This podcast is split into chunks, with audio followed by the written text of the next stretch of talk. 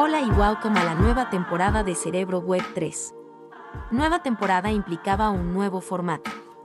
Nueva música, nuevos temas y nuevos invitados. Aquí seguimos trabajando con la misión de conectar a los hispanohablantes en Web3, y para este episodio, tuvimos el placer de conectarnos con Vanessa Calas. Vanessa es una key player del blockchain en el sur de la Florida.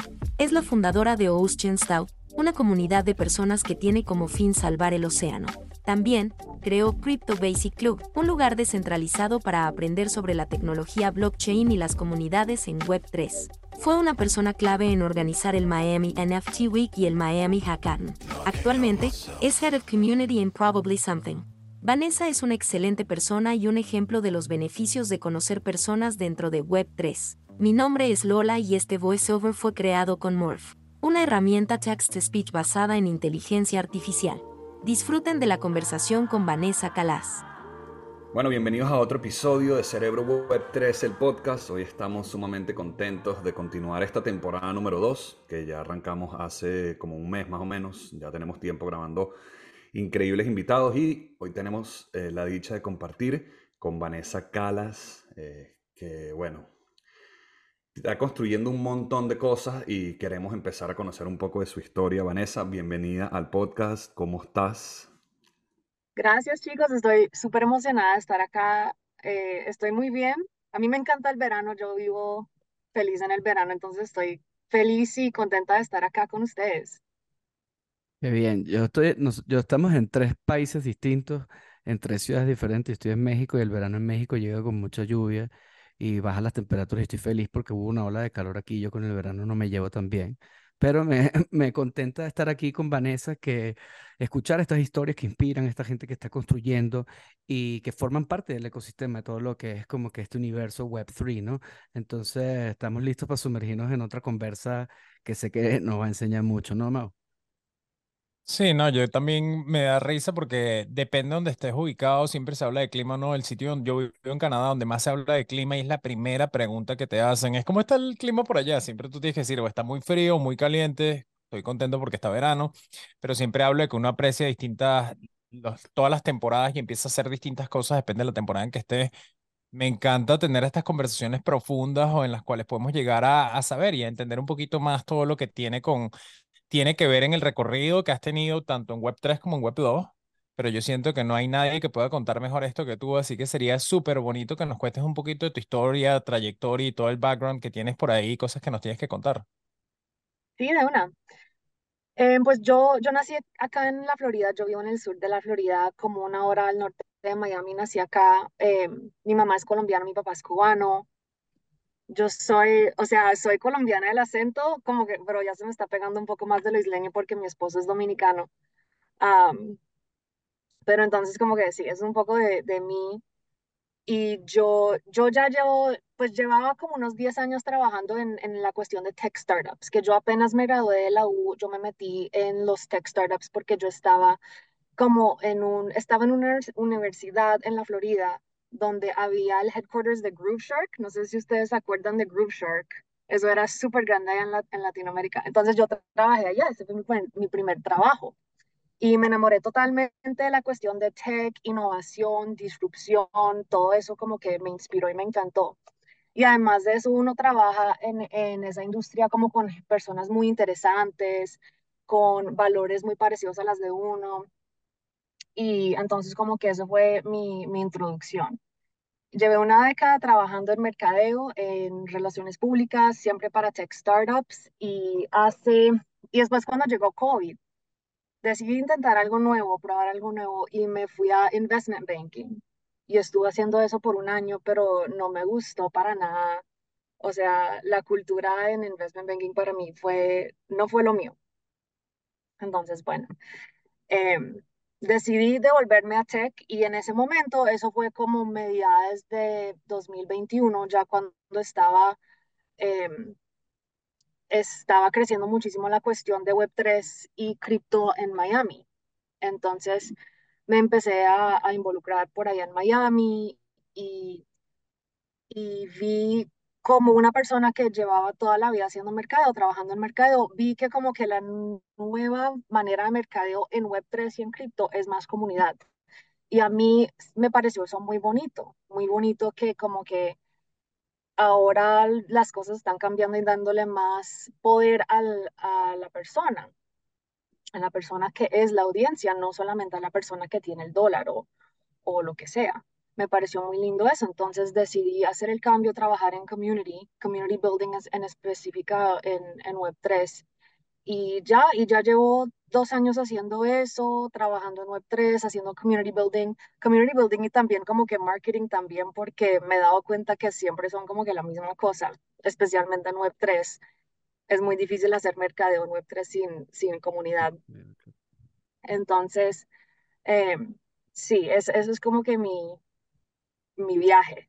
digamos que, digamos que el COVID y el, todo lo que fue el lockdown y la pandemia fue un catalizador, ¿no? Donde siento que aceleró muchísimas cosas, no nada más en Web3, sino comercios online, cómo se consume, patrones de consumo, y a todo el mundo, incluyendo, ¿no? A pesar de que de alguna manera estábamos ya involucrados con todo lo que es la tecnología, el COVID fue como el, el último empujón, ¿no? Que tuvimos, ese lockdown para como cambiar o probar algo nuevo. Y lo que yo quería saber como que, ¿dónde empezó? ¿Cuál fue tu primer eh, trabajo dentro de Web 3 o como que cuál fue la organización? ¿Qué fue lo primero que hiciste como Web3 related? Lo primero que hice Web3 related probablemente fue, yo diría que sería como Miami Hack Week, que estuve en el equipo que hizo Miami Hack Week y ese fue un contrato cortico para mí, pues porque Hack Week es una semana nada más, entonces yo trabajé como por unos tres meses antes de eso, pero eso fue como que mi primer trabajo, trabajo. Y después de eso me fui inmediatamente, trabajé con un startup que se llama DeFi Trends, que era B2C, una compañía B2C como con Crypto Analytics, On-Chain Analytics, todo eso. Pero cuando cambió el mercado, como que hicieron el pivot en la compañía y ya no necesitaban comunidad, entonces pues yo decidí irme porque, porque a mí lo que me apasiona en verdad es, es crear comunidad. Sí. Voy aquí con una, Difícil, pero, pero me interesaría saber tu punto de vista y sobre todo con lo que pasa hoy. Yo siempre sobreanalizo las cosas, trabajo en lo que tiene que ver con relaciones más bien públicas y comunicación. Claramente importante lo que dices, claramente importante lo que haces y como dices, cómo manejas las expectativas.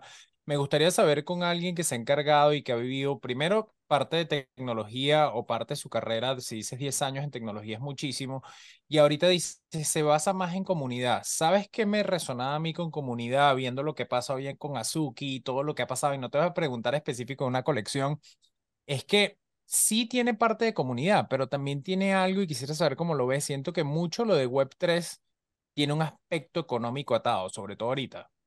Entonces, ¿Cómo ves tú de verdad? O sea, uno dice, bueno, comunidad, comunidad. Yo sí sentía y lo sobrepensaba en estos segundos que tú hablabas. Hubo este momento de WACME, todos encerrados, todos teníamos miedo de perder nuestra vida y estamos en, dentro de una casa. Aparte, había un movimiento social, económico que se estaba creando. Y en ese momento yo siento que nos unimos. Ahorita siento que estamos un poquito más separados. Muchas personas están buscando un beneficio económico, otras personas están súper apasionados con el arte, otros estamos más apasionados con la tecnología y ver hasta dónde podemos llevar esto. Pero ¿cómo creas comunidad cuando hay tantos distintos intereses por detrás? ¿no? ¿Cómo haces eso? Cuéntame, ¿cómo, o sea, cómo desde tu punto de vista, qué sería así? Si hay una solución y que tengo que poner estos ingredientes, ¿cuál pondría? Me encanta esa pregunta. A ver, yo diría que todo tiene su lugar, ¿cierto? Y es posible tener comunidades donde son como que solo el arte o solo la tecnología o solo el beneficio económico, ¿cierto? Pero yo creo que lo que hace a una comunidad de verdad crecer y ser fuerte es tener un poquitico de todo. Entonces la cuestión ahí es como que lo más importante de todo siempre es como, como que cuál es la visión, cuál es la misión, cuál es el objetivo de la comunidad qué es lo que quieren, qué es lo que quieren hacer, ¿cierto? O sea, obviamente si es hacer arte o si hacer, o si es explorar la, tecnología, eso es algo muy, muy específico, pero digamos que, por ejemplo, es lo que yo hago con, con Ocean es empoderar a la población para que cualquier persona pueda crear impacto, gran impacto para proteger a los océanos, a los mares, ¿cierto?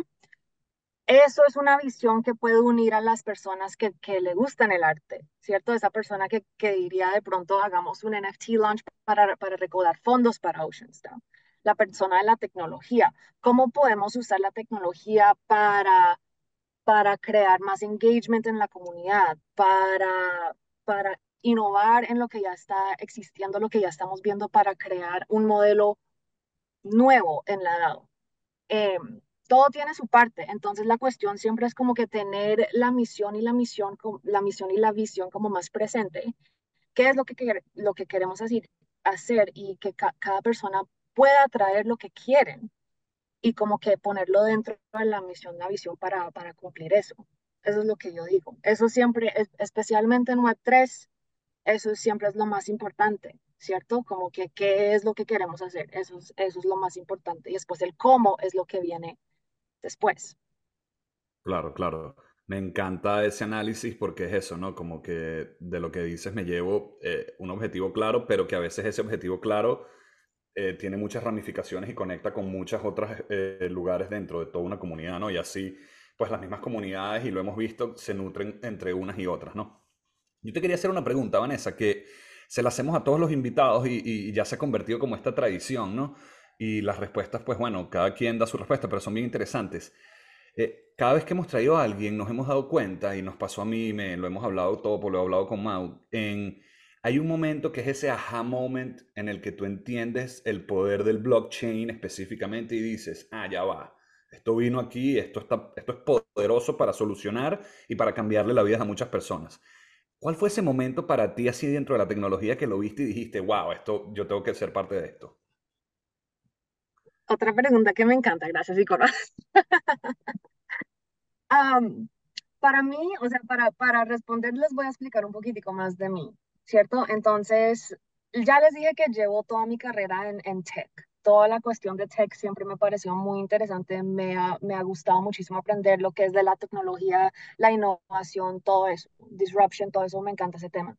También, aparte, y esto es lo que yo digo es mi, mi lado cubano, a mí me encanta, yo adoro el mar, el océano y la playa y cualquier cosa, o sea, es como que es, es mi hogar, es lo que más me apasiona en esta vida. Y yo por, por mi, por estar involucrada con Piper's Angels, que hacemos el Crossing for, for Cystic Fibrosis, que ahorita podemos hablar de eso, eso es un evento como muy vaciado en el mar, entonces yo estoy también muy involucrada en ese mundo, en el mundo del mar, de water sports, de water hobbyist, paddling, todo eso. Y me he dado cuenta, o sea, me di cuenta que la gente, por lo menos en mi experiencia, en mi comunidad aquí en el sur de la Florida, la gente que es muy apasionada del mar, surfing, fishing, boating, todos ellos no son no son tech, o sea, son like casi son web 2, o sea, para ellos estar en un grupo de WhatsApp es como que la última maravilla de la tecnología. Entonces, esos son dos mundos, dos partes de mi vida que siempre han existido, existido muy apartes. Entonces, bueno, ya, venir a tu pregunta. Fue en, y me acuerdo exactamente dónde fue, fue en Art Basel 2021 sí, 2021, Art Basel 2021, hace un año y medio, que estaba allá, estaba viendo el arte, conociendo a, personas, aprendiendo mucho sobre la Web3, viendo qué estaban construyendo la gente, todos los proyectos que estaban allá en Basel en ese momento. Y no me, no me acuerdo exactamente cuándo fue, creo que fue como cuando estaba saliendo todo lo de Constitution DAO, que aprendí bien, como que de verdad entendí qué es una DAO. Y, y vi que para mí como que fue un momento de clic y yo dije, ah, una DAO es una manera que se podría empoderar una comunidad de, personas para crear un impacto muy grande en el océano, o sea, sin, sin, sin lucro, sin buscar lucro necesariamente, porque hoy en día, desafortunadamente, el sistema es muy de lucro. Entonces, uno saca más plata sacando pescados del mar que sacando el plástico, ¿cierto? Entonces, para mí, Ocean Style es una manera como que fácil de que la gente se junte y dijeran, nos podemos empoderar nosotros, recoger toda la plata que queremos de todo el mundo y con eso votar qué podemos hacer, sea mangrove research, sea shark protection, sea coral farming, sea plastic removal, cualquier cosa. Em, Y e, e, ese, ese fue mi momento, como que, como que, like, worlds colliding, el momento donde me di cuenta que podía unir estas dos partes de mi vida. Fue, fue eso, y, y eso fue un momento muy importante para para mí, porque también sentí en ese momento el poder del Web3. Claro. Si tuviese aplausos, los pongo en el Twitter Space aquí así, ¿sabes? Un poquitico. Cuando, cuando hablas de Ocean DAO, también hay otra cosa que me llama la atención y como que se me prende el bombillito y desde ayer lo estaba pensando, es en un momento está súper caliente todo lo que pasa con cripto, está súper caliente todo lo que pasa con NFTs. Era fácil llegar y conseguir personas que quizás tenían liquidez, quizás tenían un upside de dinero en cripto, que llegaran y asignaran cierta parte del dinero en algo filantrópico. Yo siento, y quizás estoy equivocado, ojalá y corrígeme si estoy equivocado, que quizás eso ha cambiado ahorita. menos personas están, desde mi punto de vista, tratando de ver o ven cripto como cripto y proyectos de NFTs y DAOs como algo innovador, sino más bien creo que mucho ha cambiado y ha pasado a otras cosas, que está nuevo, que está caliente, que está AI. ¿No sientes que para una causa filantrópica como protegerlo el océano, limpiarlo, sería mejor no atarlo a un DAO. A lo que me refiero es, si yo voy a hacer algo filantrópico, tú me quieres dar dinero en cripto o no cripto, yo lo voy a recibir, siendo el momento que sea. Si lo atas a un DAO, y es una pregunta, nada más las contribuciones las hacen con cripto y sencillamente va muy atado a la tecnología, o es un DAO, pero tú dices, mira, yo quiero atar a todo el mundo. Sencillamente cuando uso la palabra DAO es porque somos autónomos y nos estamos organizando para ver a dónde llevamos estos recursos que vamos a levantar. Cuéntame un poquito si la estructura es totalmente de cripto y tecnología, que eso en, en algunos momentos va a hacer que las personas más bien se salgan y digan, me perdiste con lo de DAO o más bien es algo como que es un dado atrás estructurado, pero claramente estamos abiertos a cualquier tipo de, de recolección de fondos para ayudar y proteger el mar. Sí. Te cuento que en este momento, o sea, llevo año y medio trabajando en Ocean DAO. En, o sea, mi idea original fue lo que te, lo que te conté, como que nació la idea en, el, en diciembre del 2021. Pensábamos hacer el, un NFT launch con un artista para recaudar fondos en el verano, World Oceans Day, o sea, el 8 de junio del, del verano que venía. Pero después, en mayo, obviamente todos sabemos qué pasó el, en mayo del año pasado, todo cayó, entonces terminamos no haciendo el NFT. Y decidimos como core group de ponerle, no necesariamente como ponerle pausa, pero como que de no, como que de, de separarnos un poquitico de todo el hype que había en, en el bull market. Entonces hemos como que estamos yendo lento con Ocean Style. Y en este momento les cuento que estamos en un acelerador acá en, en el sur de la Florida. Entonces estamos más oficialmente yendo por el proceso formal de como que crear no, no quiero decir una empresa, pues porque no es una empresa, es una DAO, pero como que pasar por todos los pasos de uno crear una empresa, ¿cierto? Customer Discovery, Minimum Valuable Product, todo eso. Entonces estamos en ese proceso ya. Y esa cuestión es una de las cuestiones que nosotros tenemos, nosotros como core group, ¿cierto? Es más fácil tener una DAO y buscar a la gente que ya conoce Web3 y le gusta el mar para que se involucren o es mejor buscar a las personas que se apasionan por el mar y hacerles onboarding para meterlos al DAO, a la DAO. Yo creo, en este momento estoy más hacia el lado de, del, del segundo, o sea, de buscar a las personas que se apasionan por el mar, porque en verdad las personas que se apasionan por el mar son muy apasionadas y intentar, y acá es donde viene el pedazo de la tecnología, intentar crear un sistema de onboarding, pero que no es onboarding. O sea, crear algo que es súper fácil y, y, y, no, es, no es muy, no es complicado, no, no tiene los términos de Web3, no tienen, o sea, todo eso, como que hacerlo lo, lo más simple posible. Por ejemplo, estamos pensando, si alguien quiere donar, pueden donar ahora cripto, pero por Venmo, la aplicación de Venmo, pueden mandar por ahí, o sea, cosas así. Entonces, en este momento estoy buscando más como que cómo recaudar fondos así como que una manera más fácil que no necesariamente sea like this is a web3 thing. Esto no es un proyecto de web3 específicamente, más como que esto es una una nueva tecnología y una nueva manera de, de todos empoderarnos para pues para la meta de proteger los océanos. Hay algo que me gusta mucho de lo que dices, hablas de comunidad, hablas de de todo lo que involucra hacer marketing, que si no tienes una comunidad está complicado.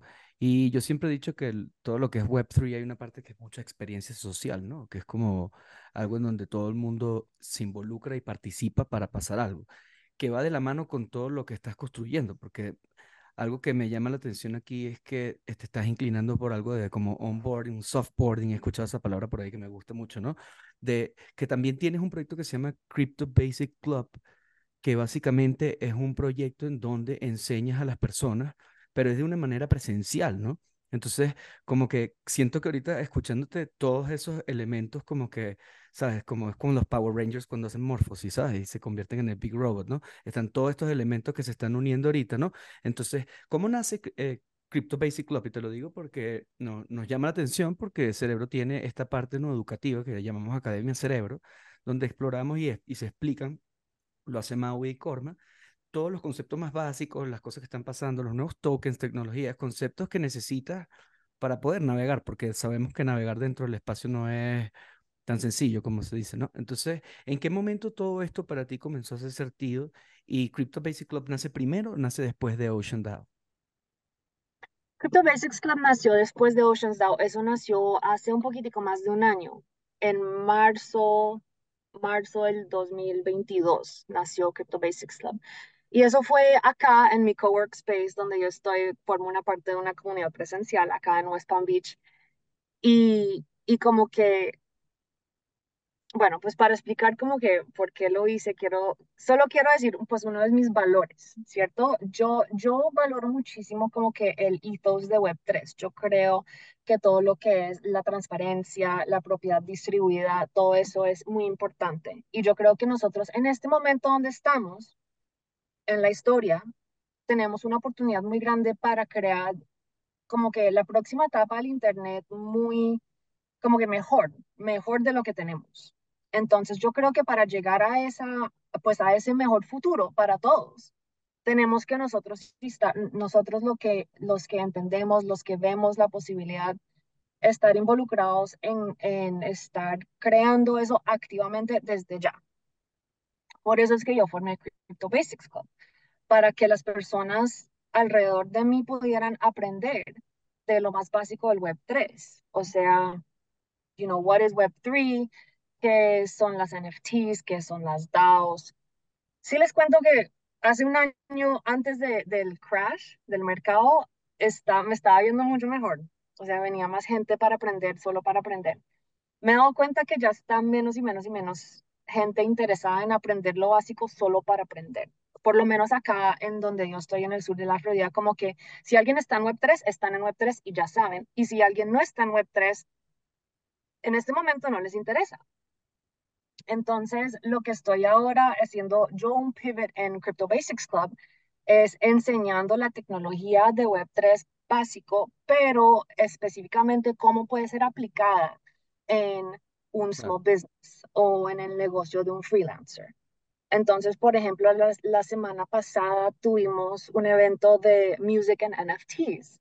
¿Qué pueden hacer los músicos ya para para NFT ticketing, para royalties, o sea, como que las posibilidades que existen ya para usar la tecnología Web3 para empoderarse más estas personas que ya tienen un negocio y que viven de, algo que es más Web2. Fino. Una pregunta, ¿cada cuánto hacen eh, estas reuniones y qué porcentaje eh, has tenido de gente latina que se muestra interesada? O sea, ya estás en Miami, sabemos que en Miami existe todo, pues está todo, pero tenemos una comunidad latina bien pesada. Eh, ¿Sientes que la comunidad latina está como más dispuesta a aprender sobre estos términos ahorita o sientes que sencillamente el bajón le afectó a todo el mundo? Yo siento que el bajón le afectó a todo el mundo. O sea, en, en Miami y aquí en West Palm Beach y todo, sí veo que, o sea, el interés es internacional, ¿cierto? No importa dónde sea uno, si a uno le interesa, le interesa y ya. Y sí conozco, tengo muchos amigos latinos de todo, toda parte de Latinoamérica que les interesa y que quieran aprender y eso es muy chévere. Pero en general también, pues, en, en, Latinoamérica, y hablo también como por ejemplo de mis primas colombianas, mi prima, mis primas cubanas, si no les interesa y, o sea, trabajan en construcción o trabajan en cualquier cosa, no, no les interesa, no quieren aprender, no están en el momento, pero eso yo lo veo que es no solo cuestión latino, sino yo eso lo veo con todo el mundo en este momento, en este momento. ¿Y, es en español y en inglés o es más, básicamente, o es más en inglés eh, todo lo...? Yo, aquí lo hago en inglés, aquí en West Palm Beach yo lo enseño en inglés, pero sí tengo una chapter leader que enseña en español. Sí, y también siento que es así como en todos los, en, todos los rubros, ¿no? Hay gente que no le interesa eh, entender accountability y saber cómo se hacen tus taxis, vas y le pagas a alguien, como que también nosotros tenemos que comenzar a identificar, ¿no? Como que cuál es ese tipo de, target, ¿no? De personas que quieren aprender o cómo, me encanta que sea cómo aplicas la tecnología a tu negocio, porque creo que es ahí donde este tipo de tecnologías como que se pone fuerte, ¿no? It gets strong. Es como, mira, yo soy un fotógrafo, soy músico y soy director. Para mí mi aha moment fue cuando me hizo el click el digital ownership, ¿ok? Fue como, ah, claro, o sea, yo vengo siendo un artista digital que no sabía sabes que ese file es como, bueno, este file es de propiedad global, ¿sabes? Como que es en Google, ¿sabes? Y ya está. Pero cuando entendí ese concepto fue como, ah, ok, es por aquí mi camino. Si me hablas de otra cosa de blockchain como transparencia y tal, quizás a mí no me llama tanto la atención, pero saber que dentro de la tecnología hay una posibilidad de tener el ownership de un item que es digital, como para mí se fue como, no. Y me parece muy interesante y muy inteligente que hagan eso en plan de que la apliquen a las cosas que estás haciendo. Y, y en hablando de aplicar, siento que también no todo es Web3. Trabajas en un non-profit que tiene, tiene un fin muy bonito, ¿ok? Eh, recauda fondos para lo que es la fibrosis quística. Sé que hace poco tuvieron el fundraising en las Bahamas. Quisiera que me, también me desarrollaras un poquito de, de ese non-profit y cuál es tu labor ahí. Sí, sí, sí. Eh, es el nombre que ya mencioné, se llama Piper's Angels, es local acá en el sur de la Florida y ellos hacen mucha advocacia para, para la comunidad de la gente que vive con fibrosis quística, que es una enfermedad de los pulmones eh, y, y no deja que la gente respire bien ni vivan muy bien.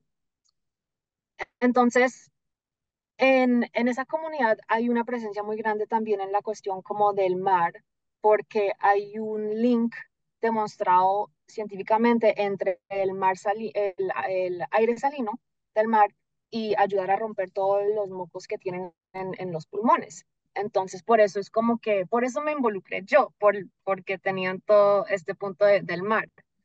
Y cada año lo que tienen es el, el evento más grande para recordar fondos que se llama el Crossing for Cystic Fibrosis, que acaba de pasar este fin de semana pasado. Nos vamos todos a, a, a las Bahamas. En total fueron como unas casi 600 personas en Bimini, que es una islita así de chiquitica. Y pasamos unos días allá. Yo allá cada año hago un beach cleanup con Oceans DAO y con For Ocean, que es una marca también local acá en el sur de la Florida, que ellos venden mercancía y recogen plástico del mar con cada, con cada cosa que venden. Em, y después el evento en sí todos estamos parados en, en, la playa a la medianoche el sábado y salimos de allá y son 80 millas de Bimini a Lake Worth y la gente demora en el mar unas de 10 a 17 horas peleando con, o sea, remando con en la tabla. Y, y es algo, es en verdad algo muy poderoso y, y muy lindo y, a mí me encanta mucho, pero um, sí les quería decir, como tengo la oportunidad en este momento, pues que vamos a, seguir a recaudar fondos hasta el fin de julio, entonces si alguien le inspira o si tienen alguien en la familia o si tienen un amigo que, tiene fibrosis quística, que por favor, si están inspirados, que se metan y, y donen un poquitico en, en um, crossingforcf.com porque toda esa plata va para la comunidad. Ellos hacen lo que les digo, advocacia, también hacen el programa más grande, se llama Urgent Financial Assistance. O sea, si alguien con fibrosis quística se enferma muy feo y tienen que demorar dos semanas en, el hospital, lo cual es muy común, o necesitan unos nuevos pulmones, lo cual es muy común, y la familia no tiene la plata Piper's Angels les, les pueda ayudar. Entonces, eh, todo eso es como muy, muy activo, muy bonito. Escuchándote y, claramente también lo puedo llegar y atar a, mi experiencia en distintas, digamos, enfermedades o, cosas que me han pasado a mi familia. Algo de esto supongo que tiene que ver y, y pensándolo todo tiene que ver con onboarding, ¿no? A la hora de que tú quieras que alguien llegue y diga, bueno, yo quiero, me tiene que interesar esta causa, yo quiero llegar y ayudar con esta causa. En parte hay que hacer un onboarding porque la única forma de que tú me estás hablando de eso, yo estoy entendiéndola con lo que tú me estás diciendo, pero la verdad no estoy relacionado. Entonces creo que tú estás haciendo onboarding, sea Web3, sea para not for profit, estás ayudando de esas formas y me gusta porque me gustaría saber, ¿viste todas estas herramientas Web3 como una forma de llegar y hacerlo, digamos, en el blockchain, de hacerlo descentralizado? Pero tú tienes bastantes cosas que has estado construyendo y que tienen que ver más de cómo ayudas, ¿no? Tanto ayudas a los mares o ayudas a personas que padecen de algún tipo de enfermedad. Viendo todo esto, me gustaría saber, ok, tú ya como creadora, como parte activa de la comunidad, veo que te vas más en por estos lados, pero ¿cuál fue así el primer proyecto que tiene que ver con blockchain o NFT que tú decidiste meterte? ¿no? ¿Cuál fue así el que tú dijiste, ok, basta de teoría, este es el primero que yo voy a ser parte de una comunidad activa o este es el primero que yo voy a montar? ¿Cuál sería? Qué risa, me haces, me haces sonar como una santa. Oh, así te estás vendiendo, ojo, no soy yo. Yo aquí y esta mujer ayuda y ayuda, dale. Gracias, gracias. Ah, no, pero para responderte la pregunta, mi, mi primer comunidad de Web3 que me metí en verdad fue CryptoCoven, la comunidad de NFT CryptoCoven. No sé por qué estaba en un momento de la vida donde como que, no sé, me interesó lo que estaban haciendo y, y yo como que siempre, como también de mi parte cubana, siempre me han me he interesado como que la cuestión del curanderismo y todo eso. Entonces como que esa fue una comunidad ahí como toda como random que salió de la nada. Y el arte es muy lindo también. A mí me gusta mucho el arte de CryptoCoven. Y, y en el Discord la, las personas son muy chéveres, la, la conversación es, es cool, like, y, y fue eso. Si lo puedes creer. Después de venderte también, yo pensé que me iba a decir que, mira, bueno, CryptoBots y Guttercats, eso no tiene nada que ver con lo que estamos vendiendo antes. Mira, a mí me encanta este programa, sobre todo porque hemos aprendido muchísimo eh, de la relación de la tecnología y Latinoamérica. Y una de las cosas que nos hemos dado cuenta aquí haciendo, pues ya tenemos, no sé, ciento, casi 150 episodios de, de Twitter Spaces y esta es la segunda temporada ya del podcast y son horas y horas conversando con gente que realmente nos nutre. Nosotros hacemos esto porque salimos nutridos de todas estas conversaciones realmente. Una de las cosas que nos hemos dado cuenta específicamente en Latinoamérica y, con respecto ya más específicamente al cripto, eh, como que funciona muy por áreas, ¿no? Y cada, y cada sector del planeta tiene un comportamiento diferente ante la tecnología. En el caso de Latinoamérica nos hemos dado cuenta que cuando la tecnología viene a solucionar problemas, ¿verdad? Y a dar libertad económica o para solucionar cualquier tipo de traba que existe en nuestros países, que están menos desarrollados que otros, eh, es como un boom instantáneo, pues a la gente le encanta, es una manera muy fácil de que la gente se conecte con la tecnología, porque volvemos, estás resolviéndole un problema, no es que estás viniendo a darle algo para hacer algo financiero o ganarse un dinero, no, no, estás literalmente agarrando y solucionando problemas diariamente con esta tecnología. Eh, ¿Cómo ha utilizado Vanessa el blockchain o esta herramienta de maneras creativas como para llegar a soluciones de problemas, porque todo lo que nos has dicho siento que está muy atado a eso, pues, o sea, tu, tu, tu visión es eso, pues no es como otras personas con las que hemos hablado en Latinoamérica, que es profit, profit, profit, profit, y es como, ya va, señores, está chévere, nadie está diciendo que no agarremos profit, pero hay un trasfondo mucho más profundo en esta tecnología que para nosotros de eso se trata todo este podcast, ¿no? ¿Nos pudieses contar a lo mejor alguna experiencia, algo que te relaciones en eso? O sea, ¿cómo tú, Vanessa, has utilizado el blockchain como una herramienta creativa? Wow, qué buena pregunta. Para mí, en verdad, a mí, a mí lo que me nutre es también tener conversaciones así. Entonces yo en verdad diría que para mí es mucho conocer a los demás builders que están creando cosas, conociendo qué están haciendo, haciéndoles preguntas, ¿cierto? ¿Cuál es, cuál es el, el value proposition que tienen? ¿Cuál es el valor que están creando? ¿Cuál es el problema? Em, a mí en verdad personalmente como que la cuestión de profit casi ni, ni me interesa. lo cual es un poco loco. Pero no sé, para mí es como que lo que menos me, menos me llama la atención. Para mí es más como que cómo podemos, cómo podemos usar una tecnología para, para solucionar, solucionar un problema. Em, sí, o sea, yo por mi lado, por ejemplo, con Crypto Basics Club hemos hecho cosas con POAPs porque eso es algo muy fácil. Uno solamente necesita un teléfono y uno puede clamar su POAP con, con correo electrónico y no tienen que saber mucho más. Para mí, como que eso es, eso es lo clave en este momento, por, especialmente donde estamos ahora en el bear market. Lo más clave es que es lo más fácil. La cosa, o sea, hace año y medio lo chévere era, you know, hablar de ZK rollups, todo lo técnico, entender, charlar, que si que si DAO, que si NFT, que si whatever. Um, pero hoy en día yo creo que lo más importante no es, no es como que saber qué es la cosa, ni cómo funciona, ni, ni, ni nada de eso. Es cómo lo pueden usar y cómo es fácil de usar y cómo pueden empezar como que ya a ejercitar eh, su presencia en, en Web3 sin necesariamente tener que saber nada, ¿cierto? Por ejemplo, yo estoy trabajando, estoy ahora jugando como experimentando con Upstream. No sé si ustedes conocen a, Upstream, es like DAO Infrastructure, DAO in a box, súper fácil, donde uno puede, o sea, es like you could, conectas tu, tu billetera, tu wallet y, y de ahí si tienes el token estás en la DAO y es por desktop y ahí ves las propuestas, hacen los votos, hacen anuncios y es todo como que en un lugar.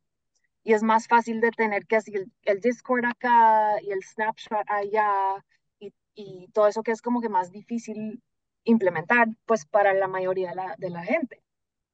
Entonces yo estoy jugando en este momento es más con eso, cómo podemos usar, cómo, cuáles son las herramientas que son más fáciles de entender, fáciles de usar, fáciles de empezar a, a poner en acción el potencial de la Web3 sin, sin uno tener que hacer tanta educación.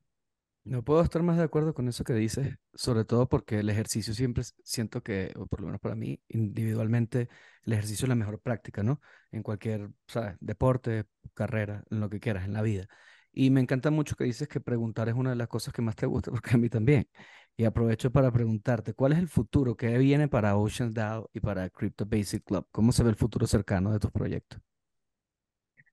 Futuro cercano de Oceans DAO, pues estamos en el acelerador, vamos a terminar eso, vamos a, yo cuando termine eso ya quiero tener el roadmap completo con números y quiero tener eh, la, la comunidad online ya viva, pero también para mí como community builder, como que para mí implementar siempre es un poco delicado especialmente en la cuestión de, en la cuestión de descentralización. Porque, porque, y estaba hablando esto con mi co-founder ayer, es, es un tema muy importante, pero las primeras personas en una comunidad, especialmente una comunidad descentralizada, donde yo no voy a ser la jefa y yo no puedo controlar todo, las primeras personas son las que van a crear la cultura. ¿Cierto? Entonces yo tengo que verificar que las, esas primeras personas en mi comunidad sean las que vean la visión y entiendan la misión y estén allá para cumplir con esto, para cumplir con el deber de, de innovar una manera de, de salvar al mar, ¿cierto? Y no con, con, con intenciones de lucro, por lo menos esas primeras personas. Entonces ya cuando llegue, o sea, mi futuro próximo es como que buscar a esas personas, organizarnos y, y empezar a crear y, y, empezar como a, crear eso poquito a poquito. A mí no me importa andar lento. Para mí lo más importante es que esté todo hecho bien y con buenas intenciones y con las personas que son y, y en el momento que es. Entonces, eso es para Oceans DAO y para Crypto Rapidito, antes de que me respondas rapidito lo de Crypto Basic, es que solamente creo que no lo hemos dicho y me parece importante en el programa. Si hay alguien que nos esté escuchando que quiera formar parte de Ocean DAO, ¿hay alguna manera de que ellos puedan entrar? ¿Cómo es la mejor manera para contactarte o hacerse parte? Porque es una misión demasiado bonita, pues creo que todos sentimos lo mismo hacia el mar, ¿no? O, o muchas personas. Sí, claro. La manera más fácil es por Twitter DMs por OceansDAO, arroba OceansDAO, o para mí personalmente arroba Vanecalas. Um, sí, eso es como lo más, lo más fácil, así podemos abrir un, abrir un diálogo directo inmediatamente. Perfecto, gracias. No te quería interrumpir, pero siento que es importante para la gente que ya tiene escuchando un rato lo de Ocean DAO y quiere ser parte y ayudar eh, que, que, lo mencionáramos. Ahora, sí, continúa un poquito con Crypto Basic Club, porfa. Sí, y con Crypto Basics Club, lo que, lo que tengo ahí, ¿cierto? Son, yo tengo todo como un playbook y tengo muchos recursos en inglés y en español para que lo que yo quiero son voluntarios líderes lo, en cualquier parte del mundo que quieran enseñarle a su comunidad también. Entonces, lo que yo ando buscando siempre son esas personas que quieren enseñar, quizás no quieren crear sus propios PowerPoints, quieren solamente que yo se los entregue, yo se los doy, yo también les, les ayudo, converso con ellos, eh, les ayudo como a crear lo que te digo, la cultura, buscar las personas que son para crear un grupo que sea como un safe space donde las personas pueden ir, aprender, hacer preguntas. Para mí, Crypto Basics Club es muy importante la cultura de eso que sea más para aprendizaje y menos para networking, porque ya cuando la cuestión es networking, como que la gente le da un poquitico más miedo a hacer preguntas y para mí eso como que no es lo que quiero. Entonces, para Crypto Basics Club es pues seguir buscando chapter leaders por todo el mundo que quieren enseñar, que quieren aprender y, que se quieren unir a, al grupo. Bien, me gusta, porque sé que me tenía unas preguntas por ahí bien interesantes y que quiero que la diga ahorita después de esto, pero si algo que, eh, que, que se resalta en este, en este espacio es la brecha y la diferencia que hay entre hombres y mujeres, ¿no sabes? Como que builders, ¿no? Entonces, siendo tú una mujer y siendo todo lo que estás construyendo, quisiera que me desarrolles un poquito cómo ha sido tu experiencia siendo mujer, ¿no? A a este bridge tan grande sobre los hombres. Nosotros nos gusta mucho, no, no sé si la palabra es empoderar, pero sí showcase, ¿no? El trabajo que están haciendo las mujeres son muy importantes para mí personalmente. Las mujeres me, criaron dos abuelas, entonces como que tengo un, un, acercamiento distinto y me gustaría escucharte de, de ti, como, ¿cómo ha sido esta experiencia? ¿Contra qué te has enfrentado siendo mujer en el espacio? Pues para mí es un poco, yo creo que diferente, porque lo que les lo que les conté, o sea, yo llevo toda mi carrera trabajando en tech y tech es lo mismo. También, mayoría hombres gringos, like la mayoría. Entonces yo ya estoy súper acostumbrada a eso, ya sé cómo navegar em, y todo eso. Y encima de eso, yo soy muy afortunada de que acá en el sur de la Florida, en Miami también específicamente, es, hay muchas mujeres en, en Web3, muchas, muchas, muchas. Uno puede ir a un evento y ver 40, 50% mujeres en, en, un evento de cripto. Es muy, es muy único en el mundo y, um, y tenemos un, una comunidad también de mujeres acá en Web3, gente que se apoyan, que se ayudan. Y entonces sí, para mí no ha, sido, no ha sido tan difícil, te digo, yo no me he enfrentado a tantos, tantas situaciones donde como que ha, sido difícil. Y en las situaciones que sí, o sea, cuando uno se encuentra con alguien que como que no le quiere parar bolas o poner atención, eh, pues para mí yo no quiero trabajar con esa persona igual, entonces pues muy bien, de, de, una me di cuenta de que no vamos a hacer match y ya. Te hizo un favor. Yo creo, y ojo, esto no va a ser nada popular, pero no lo hago por popularidad, pero siento que más y más está nivelado. Es más, yo estaba leyendo que hay más mujeres ahorita que se gradúan de la universidad, hay más puestos en compañías de CEO, CFO todo lo que tiene que ver con el C-suite donde hay una mujer. Casi todas las compañías, es más, la compañía que yo actualmente trabajo tiene que haber aunque sea una mujer en el board, sencillamente porque dan otro punto de vista, no únicamente batado en lo social, sino hasta todo lo que tiene que ver con con ESG y todo lo que tiene que ver con la parte de social, del bienestar, de eso. Tú puedes agregar a alguien en tu board y tienes esta diversidad, ¿no? Tanto de género, de cultura, de dónde son. yo creo que más y más, por más que siempre tenemos ese choque y cripto sí trae mucho de adopción de los tecnológica de hombres que entendieron esta tecnología, yo creo que más se está balanceando y sobre todo en una, digamos, en una ciudad como bueno, en donde vives tú en Florida o hasta en Estados Unidos, donde vayas, yo veo más y más mujeres interesadas en la tecnología.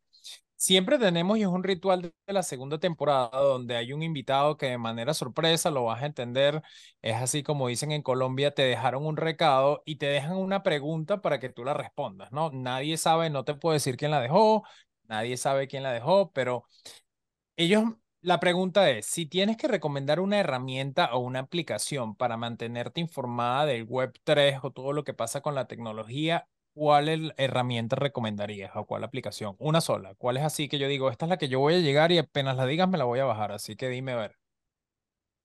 Uf, eso es difícil. Por eso lo hacen, ojo, no creas. Y a ti te va a tocar dejarle una a alguien, así que disfrútala. Sí, sí, sí. Yo diría Telegram. ¿Se puede? Sí. O sea, obviamente Telegram en sí no es la herramienta, pero las comunidades dentro de Telegram. Ok, y ah. comunidad, para, para solo llevarme esta, porque estoy buscando yo de manera egoísta algo que me deje, ¿qué comunidad de Telegram es la que más usas? Así que tú digas, mira, esta es la comunidad que a mí me está dejando más información. Yo te digo algo y ojo, no es esponsoreado, lo tendremos aquí, ahorita se me ha olvidado, Daily Ralph, por, lo menos yo soy parte de Daily Ralph y a mí me deja mucho. Entonces, no sé si tienes otra, ya no puedes utilizar la que te dejé, pero algo así que tú digas y que mira, esta me funciona. Oh my God. No, no estoy patrocinando para nada tampoco, pero les cuento, ok. Eh, Amanda Cassat, Amanda Cassat, creo que se pronuncia el nombre, ella es la, la co-founder de Serotonin, el Web3 Marketing um, Agency y ella fue CMO en Consensus también y llevó al mercado como MetaMask y todo eso. Ella acaba de salir con un libro que se llama Web3 Marketing. Y si compras el libro físico, hay un código para reclamar un NFT dentro del libro. Y ese NFT te da entrada a un token gated Telegram chat. Y ese chat está lleno de, de gente ahí, o sea, community builders, founders y Web3 marketers, específicamente en Web3, gente que se quiere educar y gente que están construyendo cosas activamente. Y ese chat es muy bueno. Es como el que más, más me ha gustado. Y fue una sorpresa súper inesperada cuando compré el libro. No, qué bueno. Quiero que sepas que ya todo ninja abrí un tab y abrí Amazon y ahorita voy a ir a buscar ese libro. Está bien lo mismo, acabo de Le acabo de decir a los tres, hay que ordenar tres libros ahorita, tenemos que ordenar tres libros y que le llegue a cada uno uno. Es así, es así. Sí, allá nos vemos. Los saludo cuando lleguen a chat. Mira, Vanessa, eh, me encanta esta conversación contigo. Nos, nos llena de, de, como dicen aquí los gringos, nos, we get pump cuando hablamos con personas en lo particular, sobre todo que, están, que entienden la tecnología a un nivel en el que ya la están aplicando, no solamente educando, sino ayudando a terceros y ayudando a causas tan bonitas como tú. O sea que yo de todo corazón te digo gracias por tu tiempo y por venir aquí. Eh, la verdad que este show lo hacemos con todo el cariño del mundo, tratando de que la gente entienda y se conecte cada vez más desde una parte más humana a la tecnología, que siento que es parte de, de lo que hacemos ya todos día a día. Así que yo desde mi parte te doy gracias, qué programa tan fino. Y yo quiero ser una de las personas que me encantaría involucrarme en, en el Ocean DAO porque qué misión tan bonita tienes, de verdad te felicito. Gracias, y Corma. Antes de que terminemos, yo a ustedes también les quería preguntar algo. Claro. Claro, me encanta. A ver, si ustedes le van a explicar a, digamos, a mi mamá, que es cero interesada en lo que, lo que estamos haciendo nosotros en este momento, si, si están explicándole a mi mamá cuál es el, el value proposition de Web3, ¿qué dirían? Tienen un minuto, obviamente, porque ella no está muy interesada en lo que tenemos que decir. Le mandamos a Mao y listo. Mandamos a Mao para que le pague una cena y le eche el cuento. Yo honestamente me inclinaría por el digital ownership. Es el concepto que a mí particularmente como que me hizo clic. Se ve mucho más en las generaciones eh, jóvenes. Eh, están más embedded en ellos, como que skins de Fortnite, eh, cosas que compras en videojuegos que no eres dueño de, como que yo me inclinaría algo más por ahí. Hay, una, hay un obstáculo, digamos, una brecha generacional en donde gente, digamos, yo me atrevería a decir, tengo 37 años, digamos, como que unos 15, 10 años mayores que yo, no han experimentado lo que es ser dueño de algo digital, o sea, tener algo digital que no es tuyo, o sea, no han comprado skins en Fortnite, en League of Legends, name en cualquier videojuego, ¿no? o que tanto como una foto en internet que puedas comprar de Yellow Gallery, una foto que no es tuya simplemente. Entonces, para mí el concepto de digital ownership es algo que siempre stick, especialmente con artistas y músicos que son con los que yo hablo. Y creo que es como el concepto que yo trataría de, explicar y poder como que ilustrar de qué puede hacer el blockchain dentro de tantas cosas, ¿no? No se los demás. A mí, a mí me encanta el hecho de que sea todo transparente y de que todo quede escrito, ¿no? O sea, cualquier tipo de organización, cualquier, los DAO, cualquier tipo de, de por ejemplo, eh, yo trabajo muchísimo tratando de hacer instalaciones de arte pública, que es un problema, porque ¿dónde van los fondos? ¿Cuál es el fondo después para agarrar a, y mantener la obra, etcétera? Cuando tú tienes una tecnología como el blockchain, es como, señores, aquí entraron 100 y aquí se usaron los 100 así y aquí está forever and ever. Eso para mí creo que es sumamente eh, poderoso y creo que es algo que a las personas mayores les interesa. Me ha servido a mí es decirle, hey, lo que vas a tener es claridad y transparencia de parte de las personas que están por arriba de ti. Eso creo que les dice, ah, espérate, ya va, eso me gusta, ¿sabes? Ahí hay algo que me puede identificar. Mau. Yo creo que me voy, depende, y mi explicación no sé si sea un minuto, siempre va en del lado más de abogado, del lado más de derecho, es, ¿sabes? Para mí es un sitio donde tú puedes revisar quién es el dueño, es un sitio donde todo queda registrado. Yo me encanta la, la anécdota de que antes vivíamos como los bárbaros, hicimos muchos assets digitales, tanto música, arte o cualquier cosa que montabas, nadie era el dueño, sencillamente era la posesión, si yo lo tengo es mío, si tú lo tienes es tuyo, quién determina quién es el dueño.